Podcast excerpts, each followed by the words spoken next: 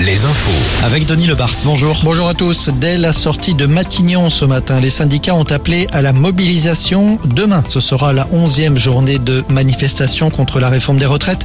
La réunion de ce matin autour d'Elisabeth Borne s'est soldée par un échec. Les syndicats ont quitté la table une heure après le début des discussions.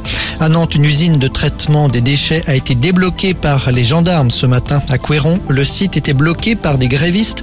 La collecte va donc pouvoir reprendre sur l'ensemble de l'agglomération, reprise également à Rennes aujourd'hui. Confirmation, c'est bien un loup qui a été aperçu et pris en photo lundi dans le Finistère Nord à Cisin.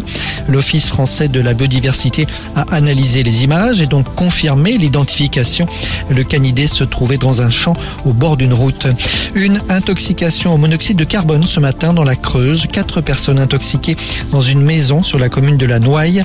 Elles ont été hospitalisées dans deux hôpitaux à Guéret et à Aubusson. Cyclisme est la deuxième étape du Région Pays de la Loire Tour en Anjou. L'arrivée était jugée tout à l'heure au Lyon d'Angers. Nouvelle arrivée au sprint. C'est un Norvégien, Erland Bilkra, qui s'est imposé.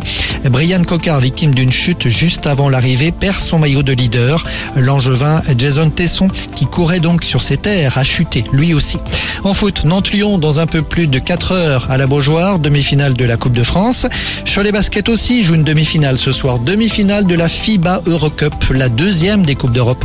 CB accueille les Estoniens de Calef avec 7 points de retard pour se qualifier. C'est simple, il faut donc gagner avec 8 points d'avance. C'est à 20h à la Meilleray. Stromae fait une pause dans sa tournée. Le chanteur belge avait, rappelons-le, annulé ses concerts de Nantes la semaine dernière. Il annule en fait tous ceux qu'il devait donner jusqu'à la fin mai. Raison médicale sans plus de précision pour l'instant. Merci Denis. À tout à l'heure. Un nouveau point sur l'actu, ça sera 18h.